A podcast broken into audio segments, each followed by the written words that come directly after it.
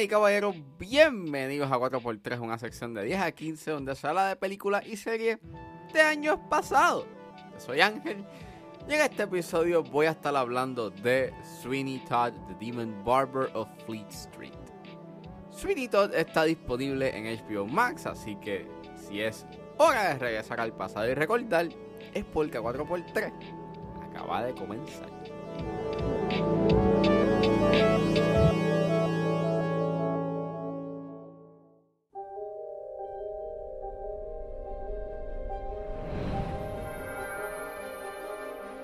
This is the tale of an ordinary man who had everything Barker, his name was. Benjamin Barker. until a man of power stole his freedom, destroyed his family, and banished him May the Lord have mercy on your soul. for life. And in his sorrow, a new man was born. Sweeney Todd, The Demon Barber of Fleet Street, es una película dirigida por Tim Burton y es escrita por John Logan, que está basado del musical homónimo de Stephen Sondheim, que en paz descanse, que a la misma vez hicieron un libro por Hugh Wheeler, que en paz descanse, que está basada en la obra de Christopher Bond, el cual el personaje apareció en un Penny Dreadful titulado The String of Pearls en el año 1846 o 47. Ese es básicamente el aproximado. El elenco lo compone Johnny Depp, Helena Bonham Carter, Alan Rickman, que en paz descanse, Timothy Spall, Sacha Baron Cohen, Jamie Campbell Bower, Laura Michelle Kelly, Jane Weisner y Ed Sanders. Y esta película eh, narra la legendaria historia de un barbero que regresa de su errónea convicción a un Londres del 1840. Con sed de venganza, regresa a su trabajo y forma una alianza con su arrendataria llamada Mrs. Lovett. Disclaimer, esta película tiene temas implícitos de violación, pedofilia y tiene un alto contenido violento, por lo cual sugiero discreción. Primero, ustedes saben que yo no soy fan de los musicales. Como dije en mi A4x3 de Grease, tengo una relación un tanto complicada con los musicales, pero eh, yo he visto Sweeney Todd. Este, recuerdo que yo la vi cuando estaba en la elemental. Uf, chacho. Eh, en la elemental. O sea, esta película no era para verla en esa. En ese momento. En casa en ese entonces, como he dicho, habí- eh, teníamos Dish y pues. Nada, eh, Sweeney Todd. Y me acuerdo que cuando yo la vi en ese entonces, pues yo no la veía por el aspecto musical.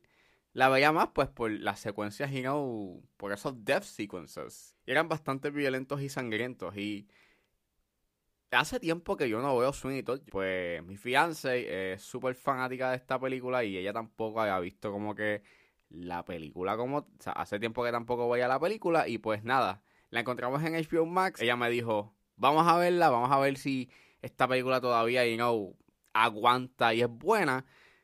Y... Esta película... Esta película está bien buena. Está bien buena, es un understatement. Está magistralmente hecha y probablemente es una de las mejores películas que haya hecho Tim Burton, period, en su carrera.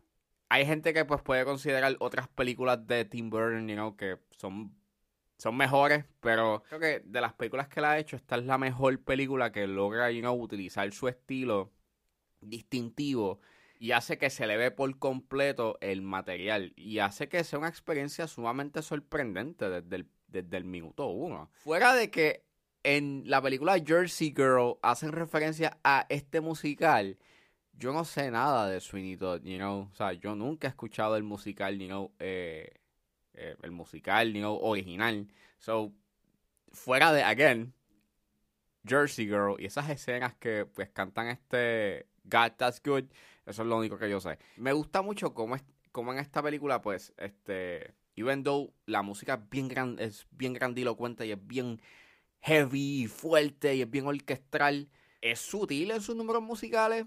Y entonces, como dije en mi 4x3 de Grease, mi issue de los musicales está en el balance entre la música, en los números musicales y el diálogo. Y en esta película logran un buen balance entre las canciones y el diálogo. Y a veces pues se, in- se inteligen entre sí.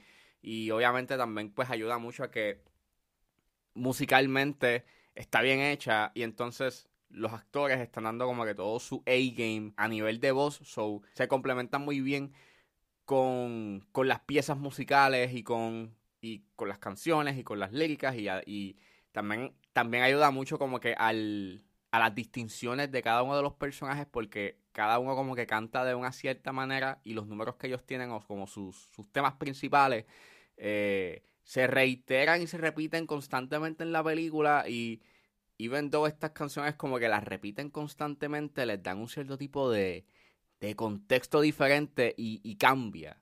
Yo lo encuentro sumamente clever.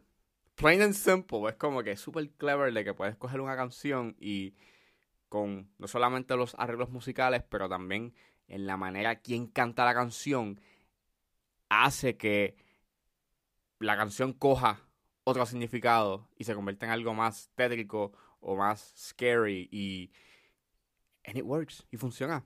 En verdad funciona.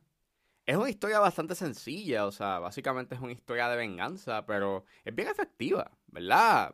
Estaba bien on board con, con la narrativa y cómo se mueve. Es una película que dura casi dos horas, pero el ritmo que tiene es bastante movido y es bien directo, al grano yo no sentí en este musical que hubo un número que estuviese flojo o que lo pudiese sacar. Creo que todas las canciones que aparecen en esta película funcionan y son necesarias para mover la narrativa y son muy buenas.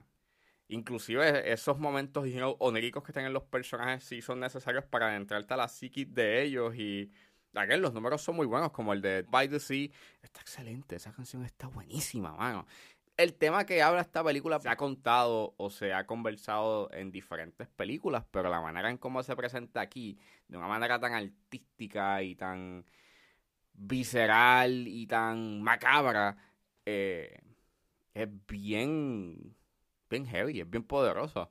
Eh, obviamente habla de la venganza y cómo la misma eh, se convierte en este espiral de desgracia y sin control y como todo el mundo al final, en la película, la mayoría, terminan afectados y terminan, you know, corrompidos. La manera en cómo te presentan eso y ese último tiro, you know, ese, ese último encuadre es bastante poderoso y es bastante heavy.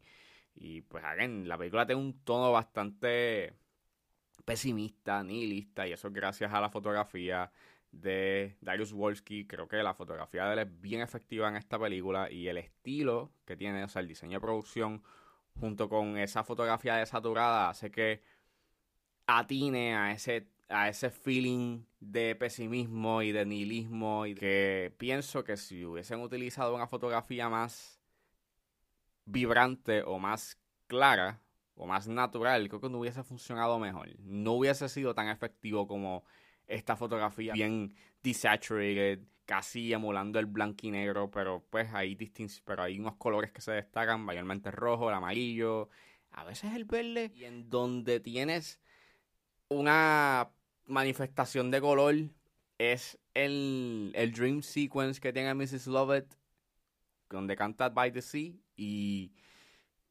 fuera de eso, lo demás es bastante, you know, desaturado, con colores bien marcados, you know, blanco y negro, o colores grisáceos o marrones, y it works. Contribuye más a, ese, a esos temas y a ese ambiente y esa atmósfera que quiere crear eh, el filme. Eh, esta película tuvo nominada por tres Oscars, solamente ganó uno, que fue el de Mejor Dirección de Arte. Quedó nominado por Mejor, por mejor Actor por Johnny Depp y por vestuario. Y en verdad sí, la actuación de Johnny Depp es bastante buena. ¿Verdad? Actúa bien chévere en esta película y sí, o sea, se merecía esa nominación. Me sorprende tanto de que me gustase tanto este Swing y todo. O sea, no pensaba que me iba a gustar tanto en esta ocasión. Puede que posiblemente esta sea uno de mis musicales favoritos. Y ya, si ustedes no han visto Swing y todo, pues véanla. O sea, yo no quiero hablar más, o sea, no quisiera dar detalles sobre lo que pasa en la narrativa porque pienso de que lo que sucede a lo largo de la narrativa, más bien al final, es bien, ¿sabes? Es, bien poderoso. Creo que mientras menos sepan mejor, pero si ustedes no la han visto, vayan a verla. Está en HBO Max, es un disfrute. Y, again, probablemente es lo mejor que haya hecho Tim Burton, you know, en su filmografía. At last, my army is complete, okay? That's all very well. But what are we going to do about him?